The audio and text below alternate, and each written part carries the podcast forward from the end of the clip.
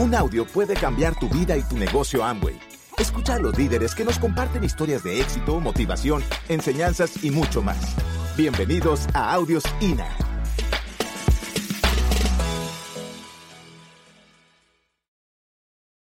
Bueno, bienvenidos nuevamente. Qué bueno estar acá. Para los nuevos, pues en esta parte de hoy es contarles nuestra historia. A qué nos dedicamos, qué hacemos, cómo llegamos a este negocio, por qué estamos por acá en este país hoy visitándolos y que a través de nuestra historia de pronto ustedes puedan identificar que, que realmente ustedes pueden hacer este negocio en grande, que realmente este negocio está diseñado para ustedes, que este negocio se creó desde un comienzo con la única con el único objetivo y con la única misión de que cualquier persona que tenga un sueño en su vida lo pueda realizar. Para nosotros Amway ha sido una bendita oportunidad que nos presentaron en el mejor momento de nuestra vida porque era cuando necesitábamos una tabla de salvavidas. Nosotros estábamos en un mar de situaciones difíciles, de problemas, de situaciones como las que todo mundo eh, acostumbramos a solucionar en la vida y que nos acostumbramos. Sentimos que como que es normal estar ahí, y se nos vuelve tan rutinaria la vida que nos llaman a cobrar y uno le dice al niño, dígale que no estoy. Ay, yo no voy a contestar hoy. O sea, se nos volvió tan normal eso. Se nos volvió tan normal que hayan necesidades en la casa, que hayan problemas de pareja, que ya no nos damos cuenta que estamos haciendo cosas para las que no nacimos. Cuando aparece Amway es como ese salvavidas que nos tiran y dicen, mire, cójase de ahí, sálgase de esa situación y al lado de, ese salvavidas nos apareció un equipo de apoyo espectacular que nos que fueron como los remos que nos permitieron llegar al otro lado, que son nuestro equipo de apoyo. Quiero que me regalen un fuerte aplauso para mis diamantes ejecutivos Andrés y Lorena Lara. Eh, desde un comienzo se convirtieron en nuestro, en, en, nuestro mejor remo. Con ellos hemos estado hasta donde vamos y eh, quiero contarles, nosotros venimos de dos familias eh, de esas normales muchas veces hoy en día que son como disfuncionales. Él sí, en un hogar de cuatro hijos y una mamá, eh, su papá cuando ella tenía como 10 años se independizó. Les dijo que se fueran de la casa. Y de ahí para acá, pues con mi suegra han estado dando vueltas y sacando adelante su vida. Mi suegra ha sido una mujer muy valiente, muy esforzada, y a pesar de que tuvieron también muchas situaciones económicas difíciles, igual que nosotros, también crecimos en hogar de cuatro, cuatro hijos. Eh, mi papá hace más o menos en el año 82 lo, pues lo desaparecieron y tuvimos que, seguir también salir a, llevar la vida como muchas personas. Pero entendimos que, que a pesar de que habían situaciones difíciles de dinero, nunca hubo pensamientos de pobreza en nuestras casas.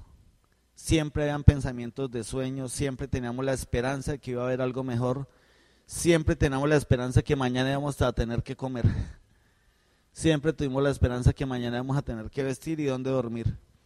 Y así fue. Cuando uno es niño, pues todo se lo disfruta. Así sea jugar con el barro, jugar con piedras.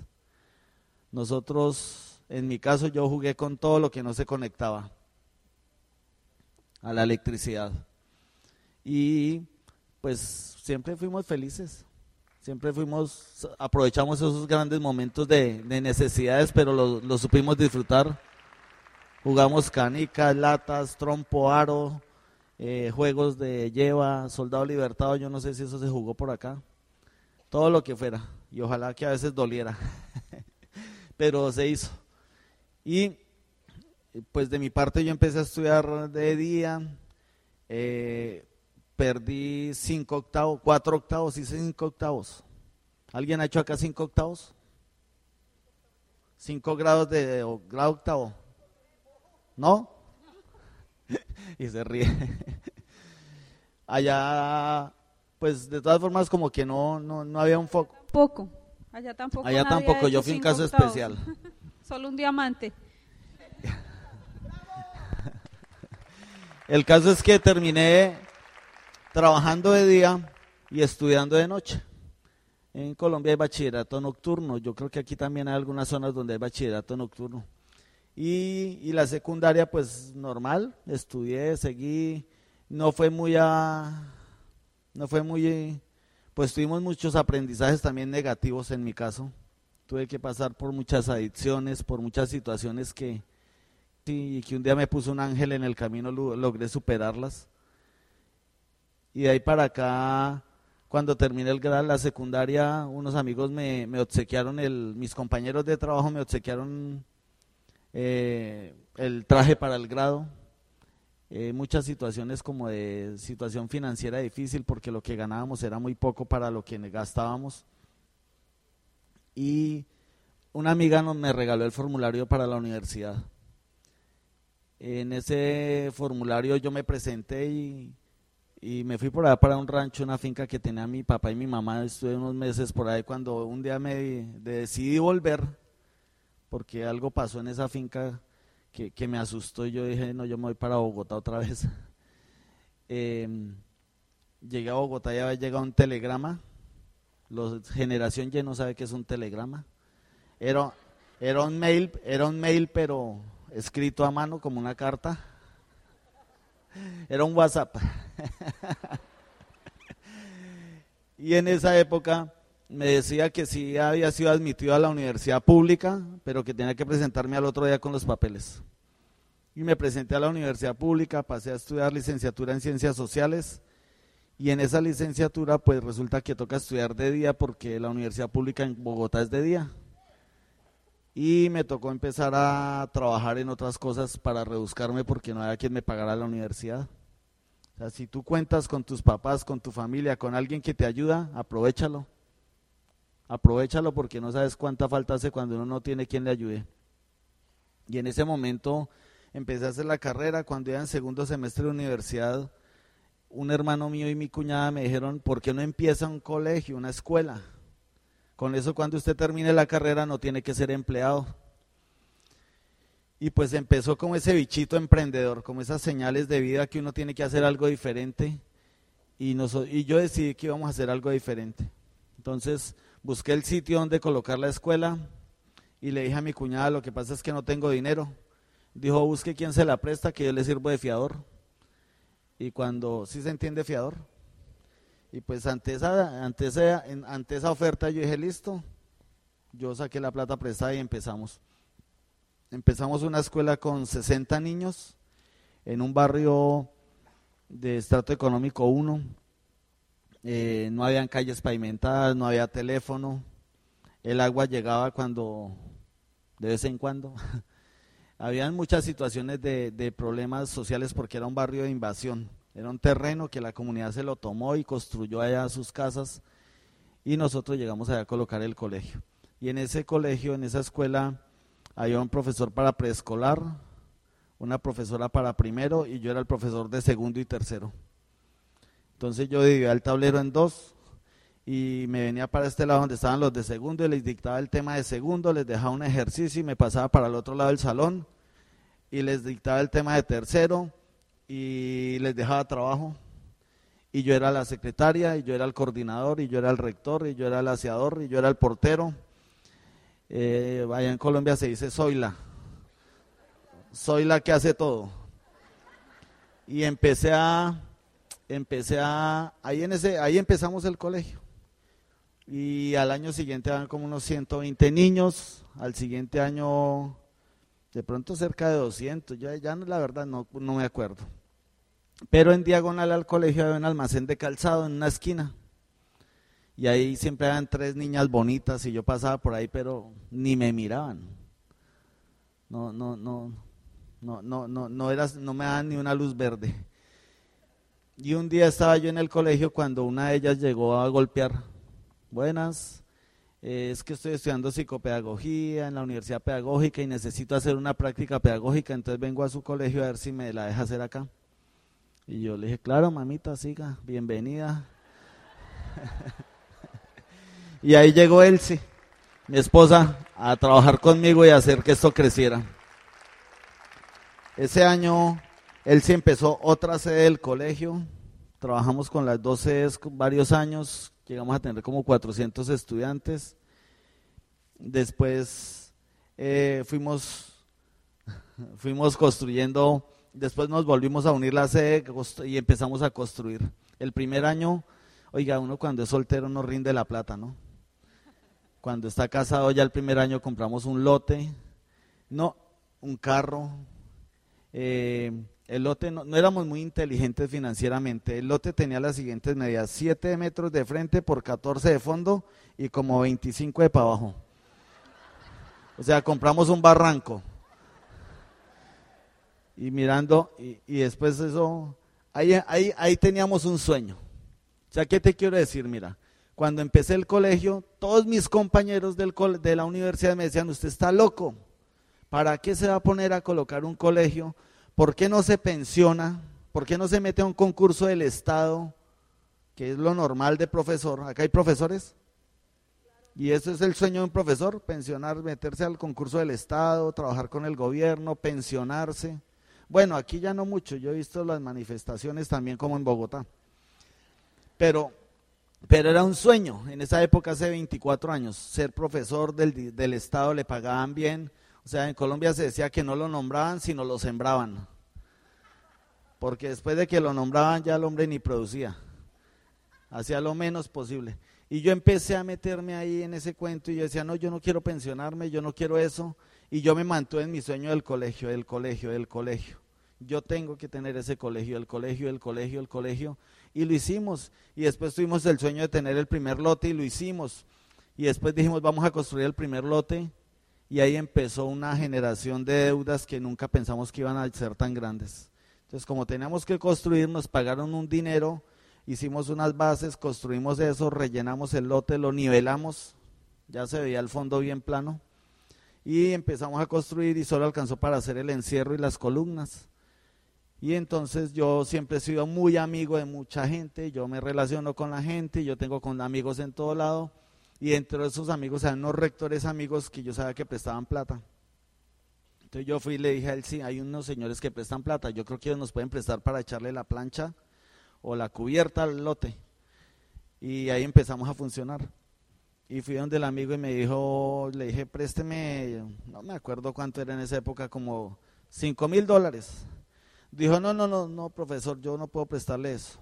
Y fue al colegio y me dijo, yo solo puedo prestarle 25 eh, mil dólares. Y yo le dije, bueno, buenísimo. Y al 4%. ¿Sí, ¿Sí prestan acá los amigos a eso? al 4, al 5, al 6, al 7. Como yo creía que eso era fácil y entonces le dije, listo, arrancamos, construimos ese piso y el otro y el otro. Y cuando estábamos arriba un día yo me subí a la terraza con una cámara de esas de rollo y le tomé unas fotos hacia unos, a, a, unas tejas de zinc, unas latas de, donde, de techos de casas de alrededor. Todo alrededor dije, y ahí, ahí quedaría bien el colegio y se quedaron, ese, rollo quedó por ahí en una bolsa, nunca lo mandamos a revelar. Y seguimos con sí trabajando. Después de eso, sí dijo, abramos la secundaria, abrimos secundaria. Después dijo, certifiquemos el colegio con eso. Bueno, eso ya fue más adelante, yo creo que ya se lo cuenta ahorita. Y empezamos a comprar los lotes de alrededor. No nos dimos cuenta. Un día construimos todo eso y un día encontré una bolsa llena de rollos y le dije a la secretaria, mándelos a revelar a ver qué sale ahí, a ver si sirve algo. Y dentro de todo lo que salió, un día me puse a acomodar las fotos y las acomodé. Y dije, mire estos tejados, Elsie. Todos esos tejados donde yo había visualizado el colegio, era todo lo que teníamos construido. Habían 40 salones, habían dos laboratorios, salas de informática, canchas múltiples, baños, todo. Todo por tener un sueño, todo por tener, o sea, esos sueños que tú tienes ahí en tu corazón tienes que, tienes que sacarlos adelante. No te puedes quedar con ellos, tienes que pararte a construirlos. Nunca dudes, y si alguien te dice que no puedes, como mejor dicho, como terco, párate y hazlo. A mí me dicen que no y eso es peor. ¿Cierto, Elsie? no. El caso es que terminamos con ese colegio construyéndolo pero cuando nos dimos cuenta estábamos llenos, inundados de deudas, de muchas deudas. O sea, unas deudas que se nos volvían, yo las veía impagables. Yo dormía como un niño. Me despertaba tres veces en la noche llorando, mínimo. O sea, era un estrés. ¿Alguno le ha pasado eso? Me decía un amigo, me decía, cuando tenga insomnio, usted sufre insomnio, y yo sí, me decía, pague, pague las deudas y verá que ya no le pasa. Y es cierto, empiezan a cargarse un poco de preocupaciones de situaciones urgentes. ¿Se acuerda que ayer les decía lo urgente? Y uno corra detrás de lo urgente y pague lo urgente y pague lo urgente y solucione lo urgente y solucione lo urgente. Y no teníamos importante para nuestra vida nada solucionado. Nada teníamos solucionado. Nada. Nada, nada teníamos. No teníamos casa, no teníamos Nada. Solo los hijos y, y mi esposa y yo. No habíamos solucionado, no habíamos construido realmente nada que valiera la pena para nosotros. Y en ese poco de deudas decidimos colocar un supermercado, no funcionó. Colocamos una franquicia en Ecuador de una literatura que llevamos unos libros y el socio se separó, se deprimió y perdimos la plata. Colocamos una librería en Bogotá en sociedad con otros rectores, tampoco funcionó. Colocamos eh, eso, bueno, en una vendíamos verduras, frutas y legumbres, tampoco funcionó. Y después decidimos colocar, después decidimos colocar unas rutas escolares, camiones escolares, y eso tampoco funcionó. Ahí sí que peor, porque los conductores eran los que sabían de eso, yo no sabía. Entonces me llegaba el conductor, patrón, es que se le dañó la chumacera al carro. ¿Cuántos saben acá que es una chumacera? Ah, bueno, yo estaba igual, yo no sabía que era una chumacera y pague, y pague, y pague. Hasta que un día él sí miró una factura, ay, él nos prestaba la plata, era súper amable. Y un día miró él sí la factura y tenía un número, y miró la otra factura y tenía el mismo número. Eran fotocopias a color de la factura. Entonces teníamos socio en la ruta, decidimos vender. Esa, esa ruta, la última ruta se la llevó una persona por intereses que le debíamos. Y el primer carro que tuvimos se lo llevó también el mismo señor por intereses que le debíamos. El de los 25 mil dólares, ¿se acuerdan? Mi amigo. A veces uno, uno no, como que la vocecita le habla y uno no la escucha. Pero nosotros la emoción era más grande, por eso yo les decía que los negocios se hacen por una razón, no por emoción. La emoción es tan grande que no lo deja ver a uno la razón y si hubiéramos escuchado la razón, de pronto no nos hubiéramos endeudado. Y terminamos trabajando muchos años para ellos. Cuando estábamos en ese mar de deudas, la Secretaría de Educación de Bogotá tomó la decisión que congelaba las tarifas para los colegios en convenio. Nosotros tenemos un contrato con ellos, le educábamos los niños y nos pagaban por cada niño. Y nos dimos cuenta, y él sí que es medio bien numérica, hizo la proyección y dijo, cada año vamos a estar endeudados 100 mil dólares. Cada año que pase, de aquí en adelante la deuda va a ser más grande. Y se acuerdan que construimos el colegio en un sitio que era una invasión, que no tenía escrituras, títulos de propiedad. Pues no teníamos cómo hipotecárselo a un banco, no teníamos quien nos prestara. Ya la gente se está dando cuenta que estábamos entrando en una situación financiera un poco difícil. Entonces, nosotros estábamos muy desesperados. Y un amigo me dijo que, si que si hacíamos una sociedad con, para un restaurante, y yo alcancé a decirle, listo, hagámosle. Y le di una plata como 500 dólares para que diera de separar el local. Y en esa separación del local, en esa semana hablábamos con él. Y él me, a mí me tocaba sacar como unos 20 mil dólares prestados para ese restaurante. Entonces él me decía, negrito, y el, y el restaurante va a ser bueno, pero acuérdate que yo no puedo estar ahí. Yo sí lo voy a administrar, pero yo paso por ahí tres veces al día. Yo no puedo sentarme allá. Yo le decía, no, un restaurante no funciona así, porque si no llegó el cocinero, le toca a uno cocinar. Y si no llegó el mesero, le toca a uno ponerse el delantal. Y si lo que toque, porque el negocio es de uno, y si el, uno de los socios, ninguno de los socios está, ¿quién va, ¿quién va a responder por eso? Entonces decidimos no hacer sociedad.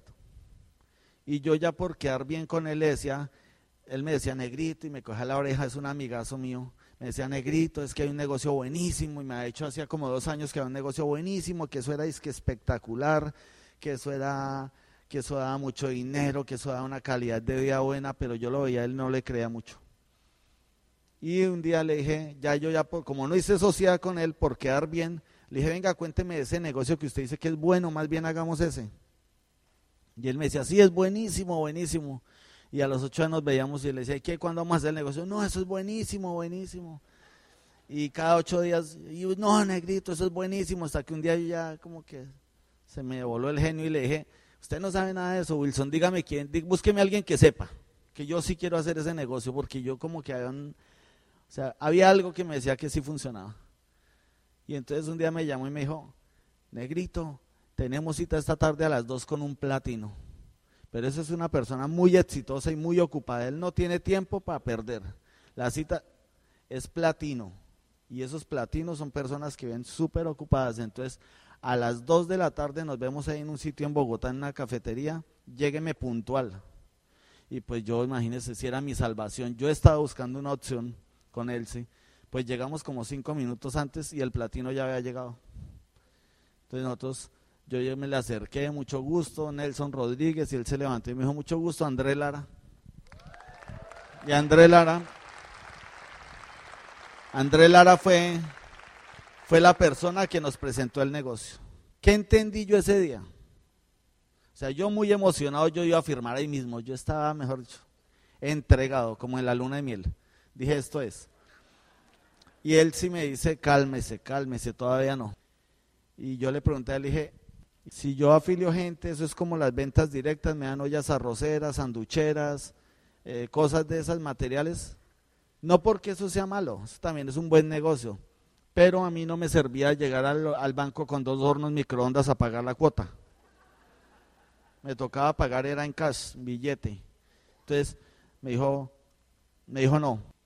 Le dije, listo, me gusta porque yo le ayudo un poco de gente y no he ganado nada. Y si aquí por hacer lo mismo voy a ganar, yo hago lo que sea. Le dije, listo, yo le hago.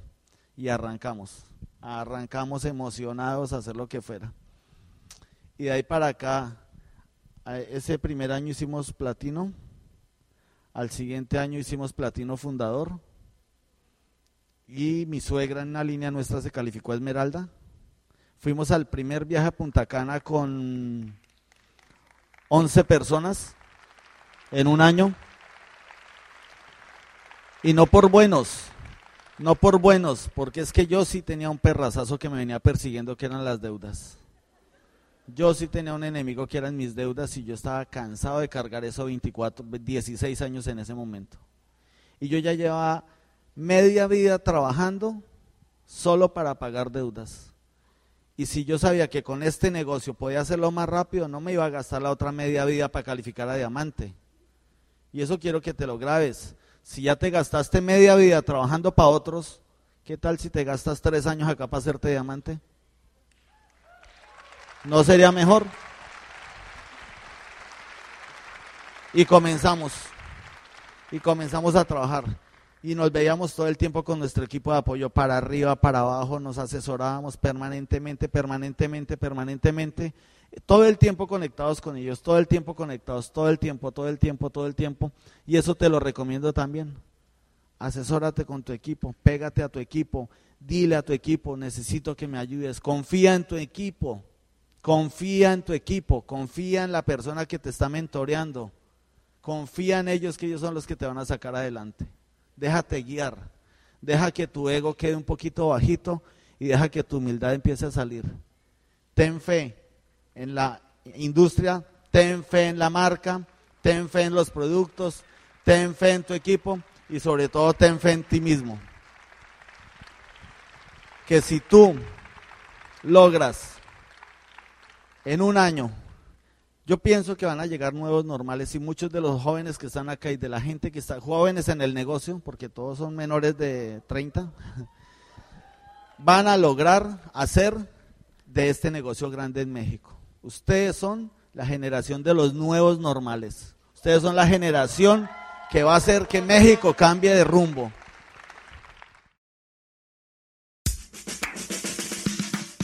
Gracias por escucharnos. Te esperamos en el siguiente Audio INA.